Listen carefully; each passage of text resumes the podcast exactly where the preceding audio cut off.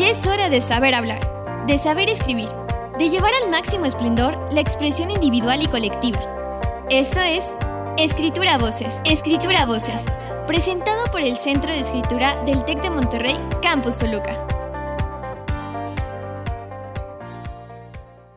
Finalmente, el lenguaje oral, aquí viene algo interesante que aunque sí es complejo, es la manera más natural, primaria, con la que nosotros nos intercambiamos eh, entre los seres humanos. El, el, lenguaje es lo propiamente humano, es el fundamento de lo humano. Entonces aquí viene lo interesante porque aunque efectivamente nosotros mediante la escritura, la grafía, eh, em, vamos aprendiendo, lo, vamos poniendo las palabras, las pensamos incluso a veces eh, cuando escribimos, el, la oralidad es, es lo inmediato. Y, y, efectivamente, como decía el maestro Axel, va cargado de muchas cuestiones como la emoción, eh, eh, incluso con, con, quién nos dirigimos. Y eso es lo interesante, porque eso lo hace rico, efectivamente. Y, y, y tan es así que, que, que, cuando entonamos de manera natural, vean el impacto que puede tener. Entonces, lo mismo sucede cuando estamos frente a un público. Aquí lo interesante es que al estar hablando del lenguaje oral o la comunicación oral en el ámbito académico, eso es lo interesante porque se puede planear, se puede trabajar, se puede desarrollar. Y creo que esa es una de las grandes labores que nos toca. Sí, eso iba a preguntar, que cuando era eh, necesario ponerle atención especial, ¿no? Porque uno escucha discurso verbal y lo asocia con cierta formalidad. Eh, ¿es, en todos los, este, los ámbitos? Eh, bueno, buenas tardes. Eh, muchísimas gracias por la invitación. Yo soy Salvador García del campus Cuernavaca. Y sí, Patricia, yo creo que existe en todos los ámbitos. Es imprescindible comunicarnos correctamente en diferentes áreas, pero sobre todo en la cuestión profesional, en donde el desarrollo de proyectos, el desarrollo de procesos, tienen que ver no solamente con cuestiones escritas, como bien lo han dicho los colegas, sino también con cuestiones eh, habladas, verbales. Yo siempre les digo a mis alumnos que el lenguaje es como una carta de presentación pero que además revela el ADN del individuo. Porque al momento de que tú expresas, eh, estás demostrando cómo piensas, cuáles son tus procesos cognitivos y sobre todo cómo puedes eh, ligar ideas unas con otras y en ese proceso eh, darte a conocer ante los demás, ¿no? Como bien lo, lo decían Axel, Umbelina, no solamente es la cuestión de las palabras, sino también la cuestión de los silencios, la cuestión del bagaje, cuánto es tu lenguaje, ¿no? Wittgenstein, este gran filósofo que hace el giro lingüístico, señala, así como es de amplio mi lenguaje, así es de amplio mi universo. Entonces, entre mayor lenguaje y mayor utilización de ese lenguaje, automáticamente tu universo es más extenso. Y es, y es maravilloso porque eh, esta herramienta que sigue siendo eh, una herramienta esencial en el ser humano, se convierte ahora en estos momentos también un eh, aspecto básico para cualquier profesional en, cualquier área.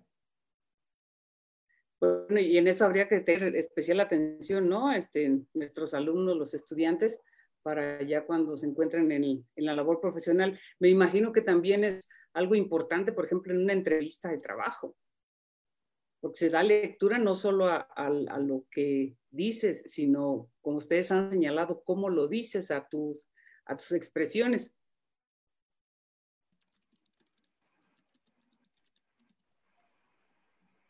Bueno, este, Betty, no sé si quieras. Ah, disculpa, Axel, adelante, por favor, perdón. Sí, nada más era eh, coincidir precisamente con lo, que, con lo que mencionabas, que la habilidad comunicativa, como ya decía el maestro Salvador, tiene que ver con nuestro proceso mental. Nosotros hablamos como pensamos. Cada palabra que emana de nuestra boca es un retrato de nuestro proceso cognitivo. Por ello la importancia.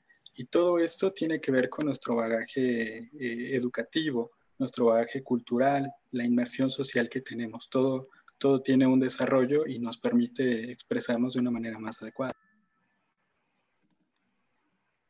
Y aunado a esto, perdón, que comentaba el maestro Axel, em, eso es lo que también em, es muy importante trabajar con los jóvenes, que todo eso implica, o sea, el, razonamiento el, implica una estructuración, implica un orden, implica una lógica. Y eso sí cuesta también eh, mucho eh, con los chicos.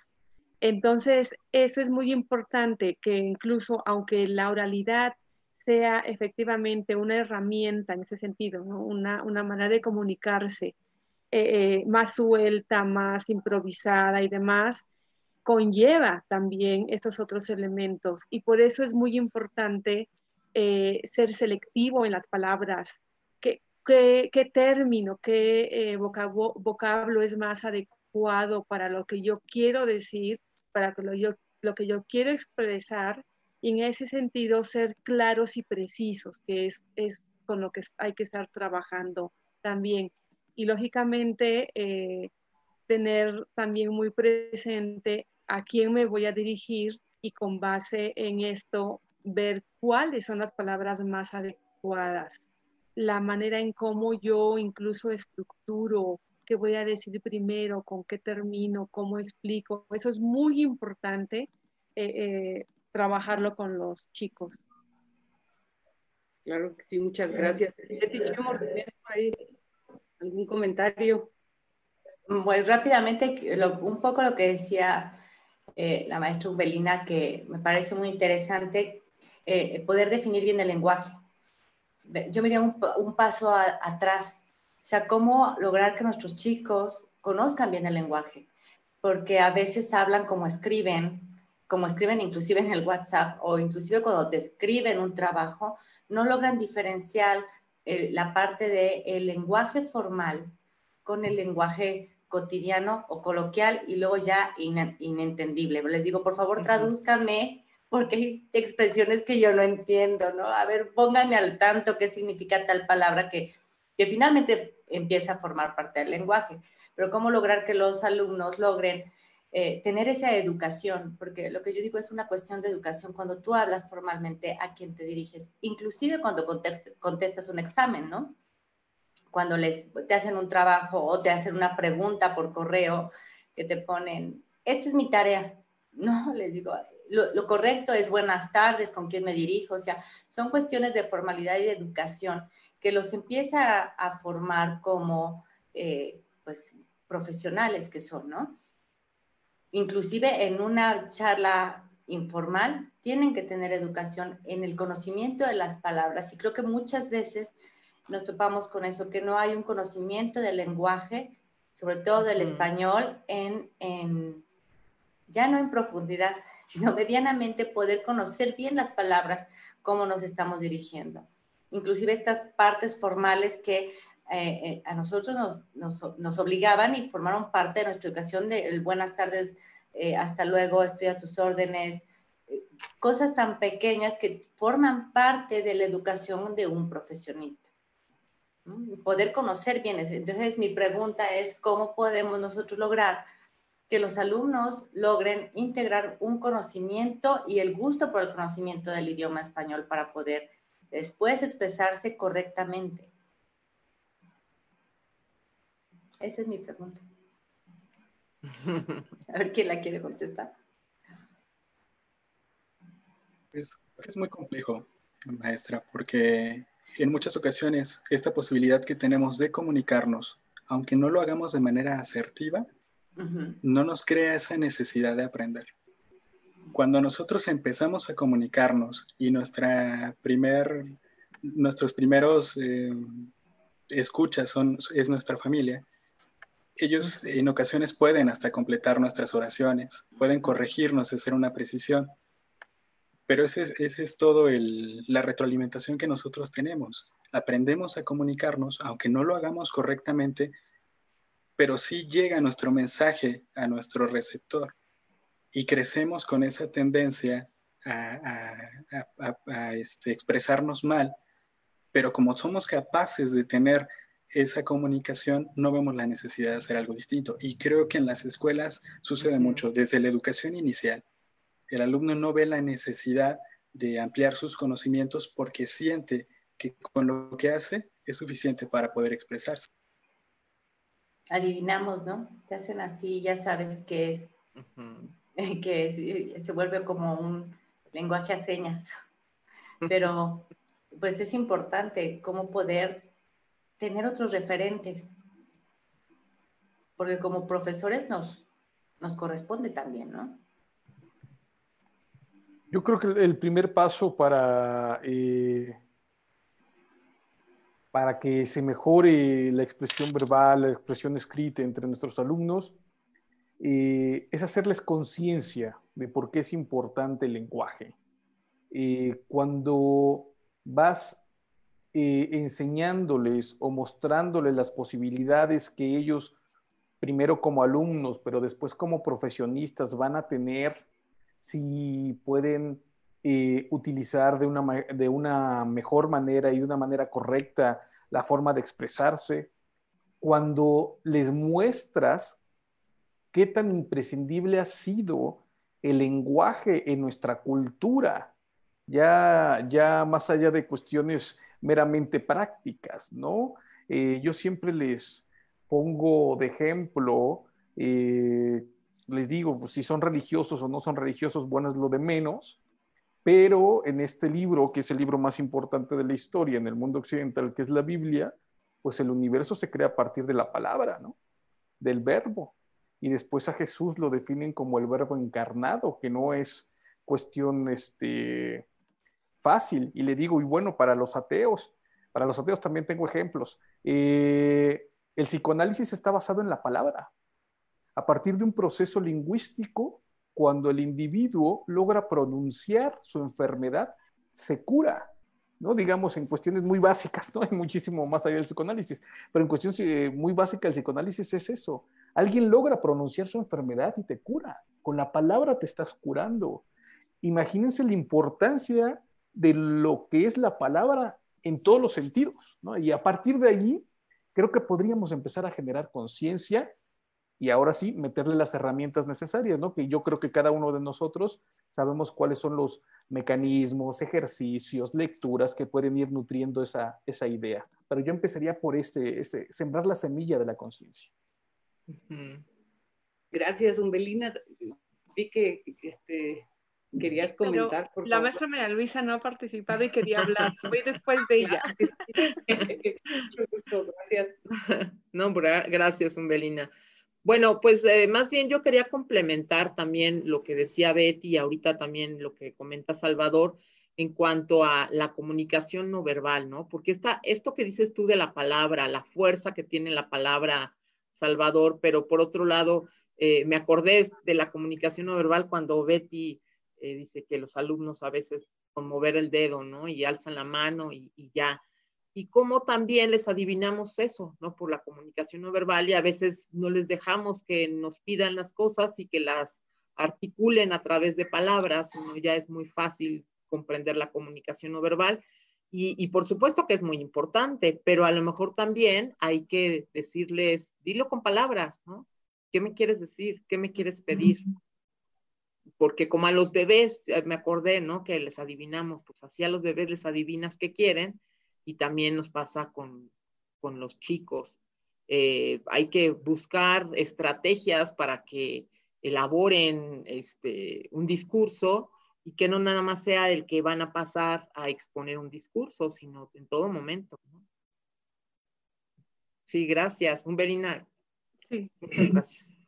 Em, sí, yo retomo estos aspectos que ha comentado porque si efectivamente eh, de manera cotidiana a veces ni siquiera somos capaces, eh, en el buen sentido, de mantener una conversación, un diálogo, eso de manera cotidiana. Entonces, eh, como personas, si nosotros no, no, no somos capaces de expresarnos de manera clara, coherente y precisa, desde el ámbito personal, familiar, como en el trabajo o en la cuestión profesional, eso tiene mucho peso y es muy importante, porque finalmente, si no se logra esto, eh, nos trae muchos problemas a veces y de verdad en cosas tan simples, tan pequeñas, confusiones, malinterpretaciones y, y finalmente conflictos. Y, eso yo se los enfatizo mucho a mis alumnos de por qué es importante esto. ¿Cuántos problemas finalmente no parten de una mala comunicación? De, esos eh, detalles de que es que yo quise decir esto, pero eh, lo expresé de, de, mala manera o de mala forma. Y, y, y, finalmente estamos en el ámbito humano y eso nunca debemos de olvidarlo. ¿Cómo podemos dañar con una sola palabra o construir, ¿no? Con, con, con palabras. Y, y, como decía la maestra María Luisa, también no podemos dejar de lado ese otro aspecto en donde eh, nosotros acompañamos las palabras con, con movimientos, con nuestro cuerpo, es este lenguaje kinésico que, que, como les digo a mis chicos, a veces decimos, oye, ¿cómo estás? Y la mayoría decimos, bien, y, y, el tono, y digo bien, pero mi cara no fue de bien, estoy contenta, ¿no? Feliz o tranquila. Entonces, todo esto, por ejemplo, es cuando eh, trabajamos lo que es el discurso con los chicos en el ámbito académico, que pues hay que, hay que ser congruentes, coherente y, que comunicamos con nuestro cuerpo. Entonces también eso es muy, muy importante. Incluso les, es muy común que les ponga este ejemplo de que eh, eh, en, el, en, el, sentido de cuando em, hacemos em, locuciones, ¿no? Emitimos eh, o hablamos, un, decimos un mensaje o decimos algo, está el, el ámbito, el aspecto locutivo, y locutivo, hiperlocutivo. Lo locutivo es lo que decimos, lo que se escucha, ¿no? Lo ilocutivo es lo que no digo, pero quise decir. Y lo perlocutivo es aquello que se provoca a partir de lo que yo dije. Y entonces les ponía así rápidamente un ejemplo de que una vez fui a buscar a una amiga, no estaba, eh, su mamá me atendió y me dice, ¿sabes qué? Espérala. Dice que ya llega en 10 minutos y a mí me urgía verla, entonces tuve que esperarla. Y lo que yo estaba sentada, eh, suena el teléfono, el fijo, en esos tiempos, eh, creo más chica, solo estaba el fijo, entonces levanta la señora la bocina y dice, ah, buenas tardes, sí, dígame. Ah, no, no está. Pero dígame, ¿quién habla? Eh, bueno, pues si no quiere decirme, está bien. Y le cuelga, ¿no? Colgando, se voltea hacia mí la señora y me dice, era un hombre. Y le hablaba y quería hablar con mi nuera.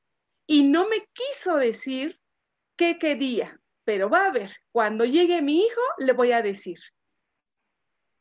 Entonces, es, es cuando entonces empezamos con los chicos, la, la, a ver, pero tú, tú qué, qué, qué piensas de esto, yo lo que escuché fue tal, y lo que me dijo la señora es esto, ¿no? Entonces, ¿cómo a partir de esas cuestiones que son tan simples, no, no dimensionamos que la elección de, de, las palabras y la forma en cómo decirlo es, es muy importante, porque aquí hay algo de fondo. Sea en el ámbito académico, profesional, también de, quiero decir, o incluso siendo muy clara, hay una intencionalidad. Entonces, eso, o sea, hay más cosas que el solo eh, eh, acompañar una palabra con un gesto, sino también qué es lo que quiero. Y, y yo se lo digo a los chicos, ustedes, independientemente de la carrera que tengan, van a estar tratando con personas y van a tener a su cargo personas, gente eh, eh, que, con la cual van a tener que estar trabajando. Entonces, ¿cómo se van a dirigir con ellas? Entonces, creo que eso es algo que, que cuando se trabajan las competencias, en este caso comunicativas, es importante ver y mostrarle a los chicos que, que, es muy complejo, muy delicado, pero que se pueden trabajar, desarrollar todas estas competencias. Gracias. Sí, para allá iba precisamente este, para preguntarles sobre, pues, ¿qué, qué consejos serían de utilidad A mí antes de, pasar a un consejo me genera una reflexión lo que, la experiencia, bueno, la historia que nos cuenta la maestra Umbelina, que pone eh, de ejemplo en sus clases, porque todos los vacíos comunicativos se llenan. Se pueden llenar a veces con información, pero también con desinformación. Entonces, todas esas, esas partes en las que nosotros no tenemos certeza de, de, de lo que es porque en el canal de comunicación existe un vacío, vamos a tener de, tratar de subsanarlo con, con, algo. Y en ocasiones se pueden generar eh, eh, mensajes erróneos o interpretación de mensajes erróneos por no haber tenido la, la certeza de comunicar con, de manera efectiva.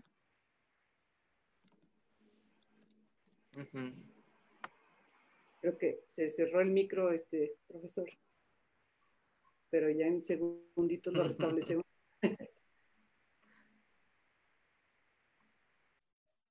Sí, a ver, ya.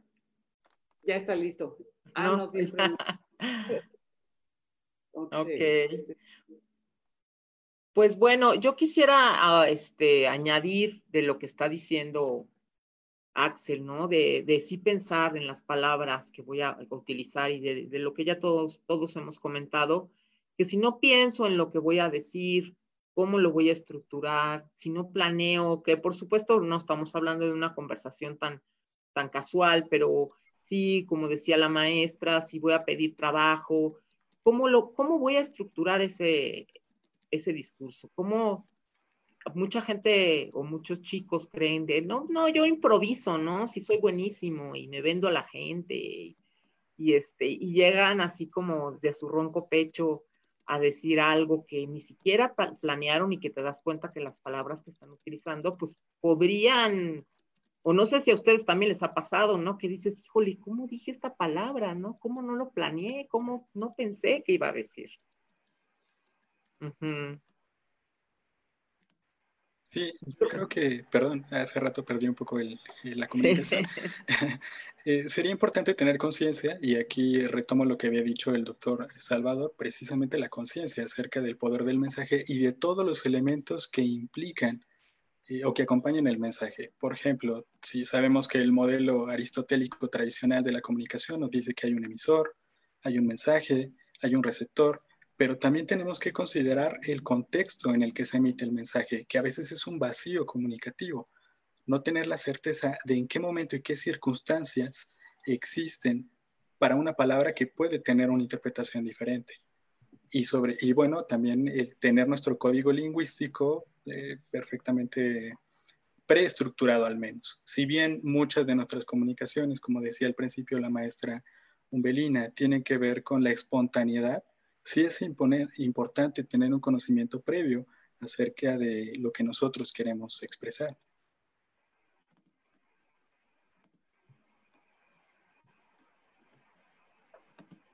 No sé si, quiere decir algo, doctor. Sí, es que eh, creo que ahí está eh, la semilla, ¿no? De cómo empezar porque los chicos tomen conciencia de, de que sus palabras reflejan eh, pues más aspectos de lo que uno, uno, pensaría, ¿no? Y más en, en, las esferas laborales, por ahí este, ya, ya lo tocaron, ¿no? Ir a una entrevista o buscar una beca para un posgrado, eh, siempre estar enfrente de alguien más eh, implica tener conciencia y saber cuál es el objetivo de ese, de ese mensaje precisamente, porque la única herramienta, pero también tu mejor carta de presentación va a ser la manera en que expresas eh, tus ideas, cómo las vas silvanando, cuál es el fondo de lo que quieres hacer y sobre todo eh, hasta dónde quieres llegar o cuáles son tus perspectivas de futuro, ¿no? Tanto en, en una carrera académica como una cuestión laboral y lo único que tienes para reflejarlo es la palabra. Eso es lo más eh, esencial que tenemos y por tanto hay que pulirla, hay que trabajarla. Y bueno, ahora yo creo que este, los colegas nos van a regalar también eh, estrategias para eso. Dentro de estas cuestiones que también comentaba el maestro Salvador, eh, hay, algunas actividades que nosotros hacemos y que, bueno, también se, realizan en la vida cotidiana o en el ámbito académico y profesional, como eh, la charla, la conferencia, este, incluso discursos. Pero aquí lo importante es esto, que también eh, les comentaba a los chicos, ellos lo saben muy bien. Eh, sin embargo, es, es importante recordárselos ahorita no es suficiente ya con que tú demuestres eh, al buscar un trabajo que tienes conocimientos. También se requieren competencias comunicativas dentro de varias, ¿no?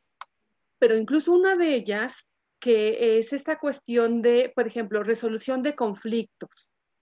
¿Cómo lo vas a hacer si no sabes dialogar, si no sabes negociar, si no sabes o, o se nos dificulta en un momento dado la manera de cómo acercarse, porque eso es lo interesante y lo fundamentalmente humano del lenguaje, que, que este incluso se crea por esa cercanía, por ese eh, eh, eh, poder transmitir, poder llegar. Y, y, aquí vienen esos otros dos aspectos del lenguaje, que es esta cuestión del trascender, de poder ser clara y poder eh, em, expresarte y transmitir lo que yo soy, lo que creo, lo que pienso, lo que quiero. Y es cuando se, da ese encuentro. Y, por, eh, por el otro, cuando se trasciende. Y trascender en ese sentido es poder salir de mí, comunicarte, pero de esa manera clara, ¿no? Precisa, en donde es como decimos, eh, logras enganchar, y, eso es lo que también eh, es muy importante dejárselo claro a los muchachos. No es suficiente, ¿no? Ya ahora el conocimiento, sino ver cómo estas competencias de poder comunicarme eh, eh, em, son, son imprescindibles. Y en la medida que lo vayamos trabajando, ¿no? que, que se va desarrollando, porque efectivamente no es no es fácil para todos, para unos y muy bien, ¿eh? Lo hacen muy bien, pero no todos. Entonces esto se va trabajando, se va desarrollando, se va adquiriendo. Y aquí lo interesante, por ejemplo, en las actividades académicas eh, que se hacen, es como eh, cuando se hacen algunas de estas, de estas actividades eh, que se pasan al frente, que, que entre ellos mismos se, se van em, haciendo una heteroevaluación, una autoevaluación. Aquí lo interesante es ver cómo el mismo alumno, en, ese sentido, si se preparó, eh, si realmente eh, organizó, si planeó eh, y repasó, se puso en práctica, cuando lo hace, él mismo se da cuenta de aquello que logró muy bien y aquello que le falta. Entonces, eso es lo interesante de, de esas actividades porque lo, uno mismo acepta, ¿no? Eh, como decía el maestro Salvador, es uno mismo que mediante mi desempeño y la palabra misma yo me doy cuenta que puedo hacer mejor y reconocer también eh, lo que hago bien y también hace el otro. Entonces aquí es lo interesante porque entonces viene otro aspecto que con, con el mismo lenguaje, la presentación de estas actividades, los chicos incluso se, escuchan, eh, em, se apoyan, si les da el nervio, les da el miedo. De verdad, a mí me ha tocado algunas, algunas personas que, se quedan mudas o, lloran y, tiemblan literal, pero se da ese acompañamiento de sus compañeros y, y se apoyan. Y cuando incluso escuchan ¿no? La experiencia del otro y el, y el cómo eh, el estar ahí al frente, eh, eh, aunque estén con el miedo y demás, sacaron adelante el trabajo, se trabajan otras competencias sociales, de colaboración, y eso de verdad es muy, muy interesante y muy gratificante. este, y estaba escuchando con atención lo que decían y, y encuentro, ¿no? Que pues no, no muchas veces es igual para todos, porque también puede influir en aspectos de la personalidad. algunos alumnos, yo por ejemplo, de los que he tenido, eh, les cuesta mucho trabajo este, platicar, ¿no? Y son de los clásicos, que ¿cómo estás? Y los saludas con mucho gusto, este, y bien, profesora, gracias, ¿no? Y a la hora de escribir, son, pero, este, se desbocan, ¿no? Este, tienen, tienen mucha habilidad. ¿Qué hacer, por ejemplo, con estos chavos o estos estudiantes? Eh, me imagino los de ingeniería, los de arquitectura, los de comunicación, ¿no? Porque nosotros este, casi, casi nos tienen que marcar límites, ¿no? Pero los, los de otras carreras que son más, eh, eh, más dadas a, lo numérico para, que fluyan, ¿no? en términos de comunicación verbal.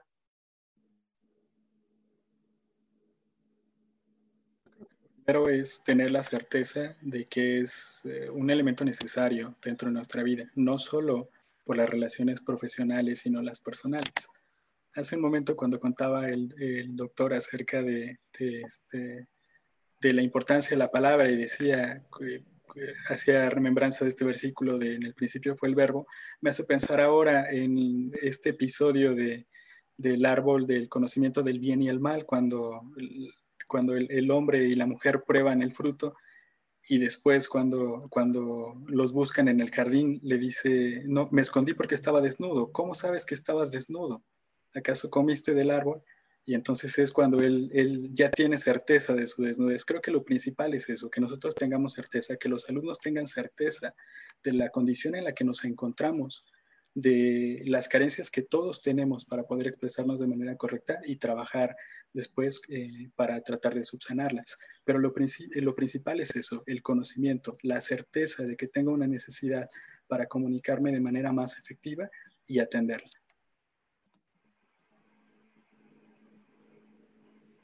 Gracias. Y, creo que eh, agregando a lo que dice el maestro Axel es también para estos chicos que son introvertidos, eh, una de las estrategias para que se desarrollen, sobre todo en el ámbito verbal, es generarles un ambiente de comunidad, de soporte y de confianza en el mismo salón de clase, ¿no?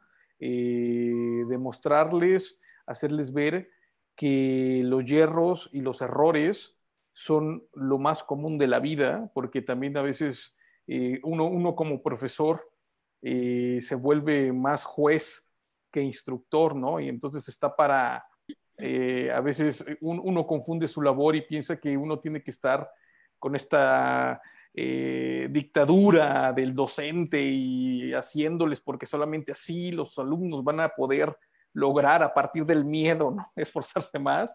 Yo creo que no, yo creo que desde la otra, desde la otra frontera que es la, y la confianza, se les puede ir llevando a, estos alumnos, sobre todo porque hay alumnos que sí les cuestan mucho trabajo, o sea que ya se están ahí mm. mezclados otros aspectos más allá de una de un bagaje de lenguaje, eh, también traen este, sus propias experiencias que no, han sido, que no han sido buenas al momento de expresarse en público o de expresarse frente a otras personas. Entonces hay que irles generando ese ambiente y hacerles ver que en algo tan esencial, pero al mismo tiempo tan complicado, porque uno lo va construyendo con los años, eh, el error es una forma de ir caminando.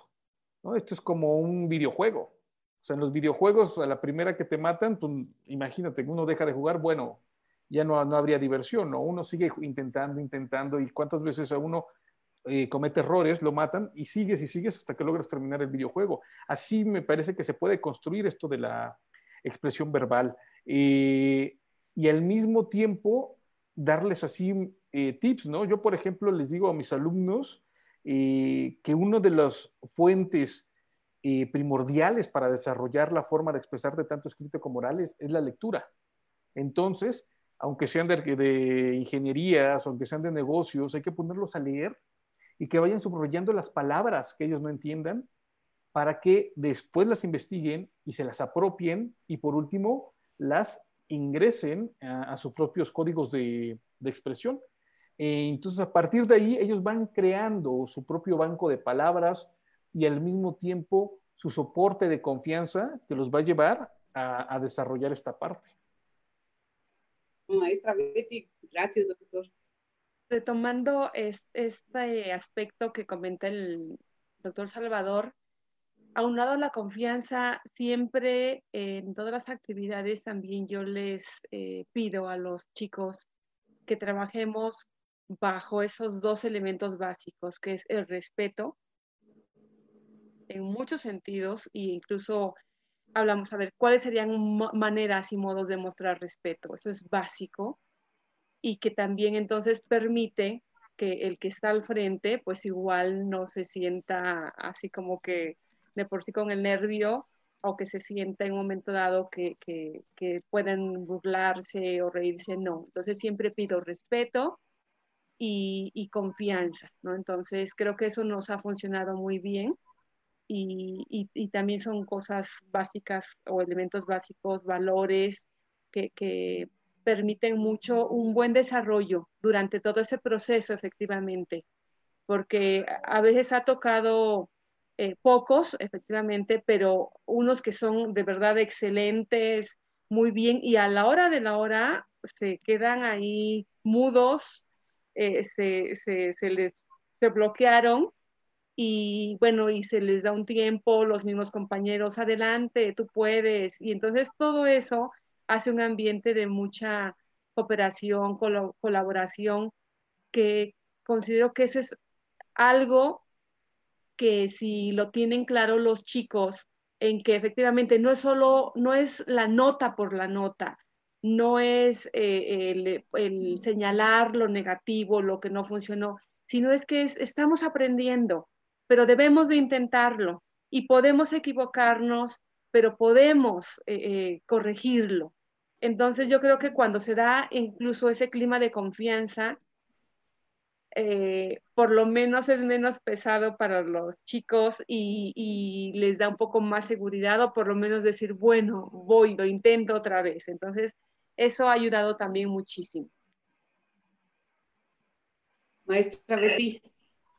Pues un poco complementando lo mismo, en este sentido tengo como dos cuestiones. La primera, que no debemos de confundir que los chicos que son introvertidos tienen que ser extrovertidos y para eso hablar, sino desde su propio carisma, cómo los vamos a apoyar y cómo ellos mismos pueden tener seguridad sin dejar de ser eh, introvertidos, porque eso es un carisma que tienen. Y, yo creo que es un error gravísimo cuando queremos que un niño sea extrovertido, porque eso es lo que está bien. Cada niño o cada alumno, cada individuo, desde los niños hasta los adultos, digo los niños porque lo primero que hacemos es que mi hijo es introvertido, está mal y quiero que sea extrovertido. Creo que lo importante aquí es poder conocer cuál es la esencia de cada, de cada alumno y a partir de ahí poder impulsarlo para que cuando tenga que dar una conferencia, como bien lo decía la maestra Melina, un, un debate o tenga que pedir trabajo, tenga esa seguridad para hacerlo. Yo he tenido alumnos que son profundamente introvertidos, pero que en el momento de que tienen que dar un discurso lo hacen perfectamente. Entonces, eh, tenemos que lograr primero quitarnos ciertos estigmas de que los alumnos tienen que ser extrovertidos para que tengan una eh, una palomita, ¿no? Creo que, bueno, si estoy equivocada y los demás me quieren corregir, aquí estoy, pero creo que eso es algo que he experimentado durante los 20 años que tengo como profesora, que tenemos que respetar primero el carisma de las personas. A partir de ahí, enseñarlos a poderse defender con estas habilidades eh, y estas competencias verbales. Y saber que la expresión verbal no nada más es a través de las palabras, con los sonidos, sino también cómo escribimos o cómo mandamos un chat. O sea, eso también forma parte de nuestra expresión como verbal.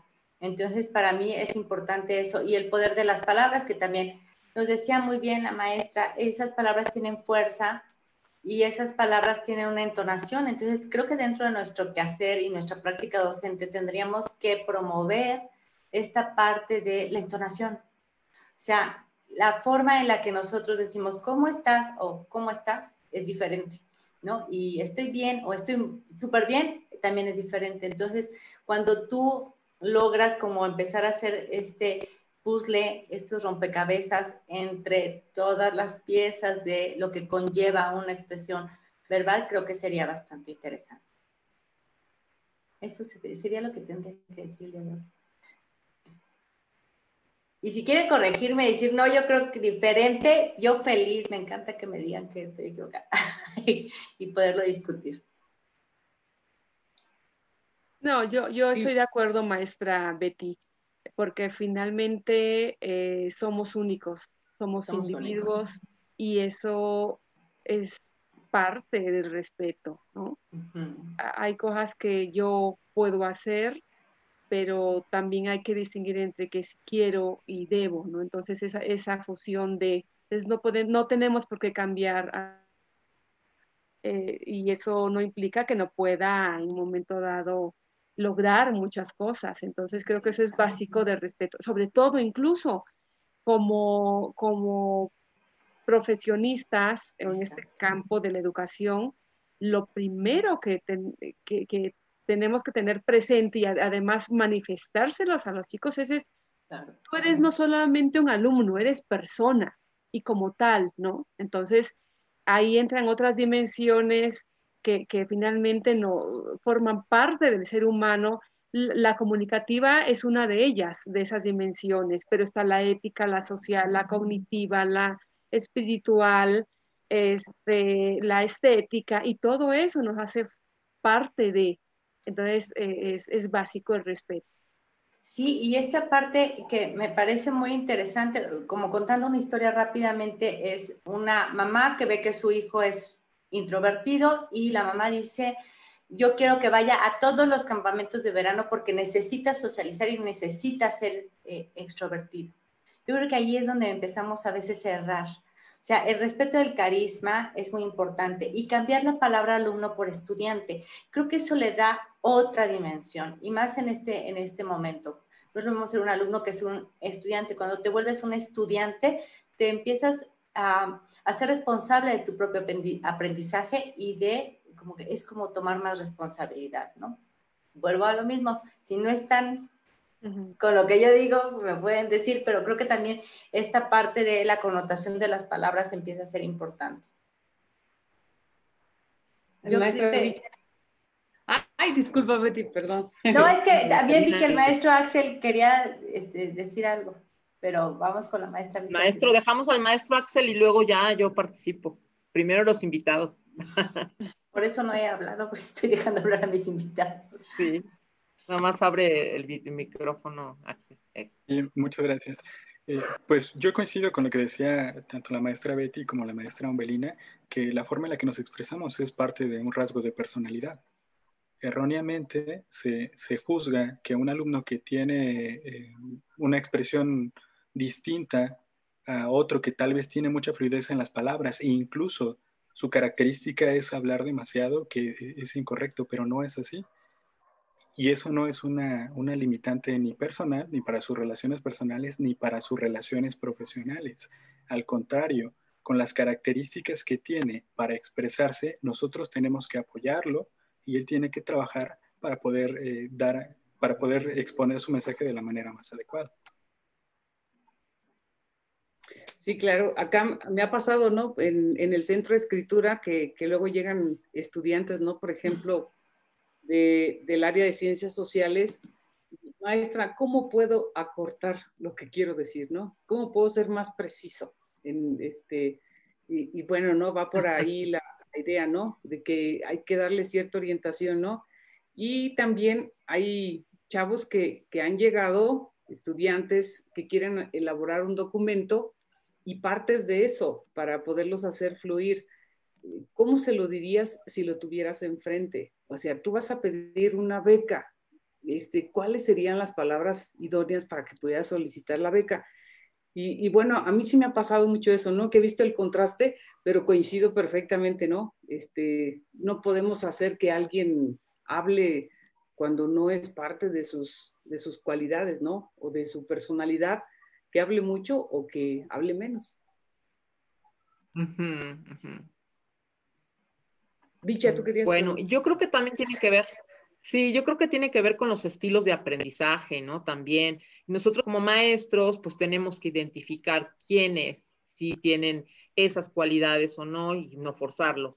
Por supuesto que hay alumnos que al revés, lo que quieren es descoserse y hablar y hablar y hablar y tienen una necesidad tremenda, ¿no? De, de alzar la mano y de su opinión. Entonces, eh, pues esto de, de, de, identificar cuáles son sus estilos de aprendizaje, pues no solamente son con los chiquitos, también son con los alumnos.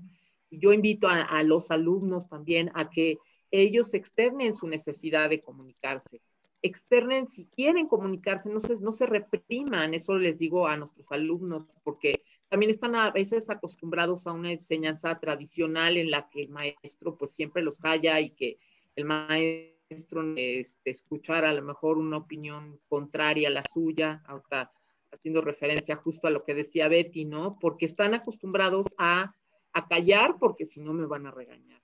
Bueno, pues yo creo que nosotros como maestros tenemos que darles la oportunidad que se explayen a aquellos que sí quieren hacerlo también, ¿no? Así como no quieres y te respeto, pues también hay algunos, por lo menos yo que tengo incontinencia verbal, me hubiera gustado que me dejaran hablar mucho, ¿no? O sea, al contrario, también es, es eh, hay personas que, que somos así, nos gusta comunicarnos. Bueno, y en este sentido, ¿cómo logramos? Bueno, ya estamos, ya hemos estado viendo, ¿no? Cómo lo hacemos, cómo lo podríamos hacer, pero para causar impacto, ¿cuáles serían algunas claves? Con causar impacto con el discurso verbal.